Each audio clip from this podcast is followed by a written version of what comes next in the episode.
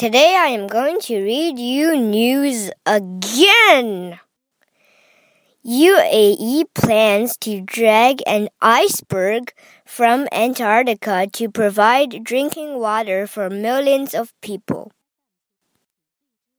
Encouraging life to bloom in the middle of a desert is no easy task.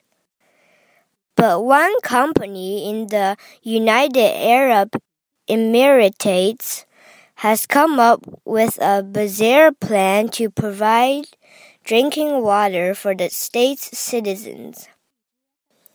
The firm intends to haul icebergs from Antarctica to the Gulf Coast in order to harvest its billions of gallons of fresh water. It will then transport them around 8,800 kilometers to Fujairah, one of the seven emirates which make up the UAE.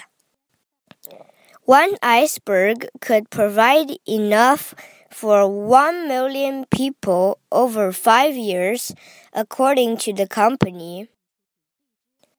在沙漠中生活绝非易事。但是阿联酋一家公司想出妙计，解决民众饮水问题。这家公司计划从南极洲托运冰山到中东海湾，从中获得大量淡水。冰山会被运往阿联酋的七个酋长国之一 ——Fajr，全程八千八百公里。这个公司说。